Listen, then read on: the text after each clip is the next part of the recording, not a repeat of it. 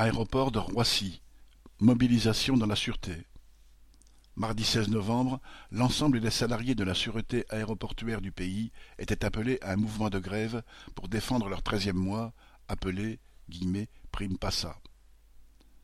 Depuis le début de la pandémie, ils ont fait partie des travailleurs en première ligne, ceux qui ont continué à travailler malgré tout, sans que les patrons du secteur ne prennent de précautions particulières. Ce sont eux qui filtrent les passagers, contrôlent leurs bagages ou les accès.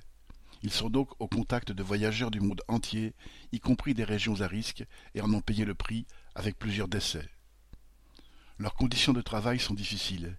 Il faut être là tous les jours, dimanche et fête, avec des journées qui commencent dès cinq heures.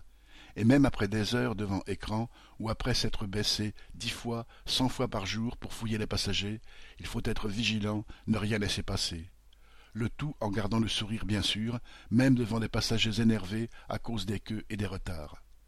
Sourire obligé, on est sous l'œil constant des caméras, de chefs ou de contrôleurs divers qui cherchent à vous prendre en faute.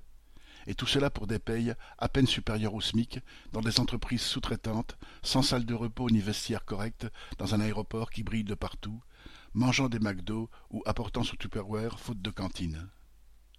Le ralentissement des voyages a entraîné le licenciement des intérimaires ou CDD.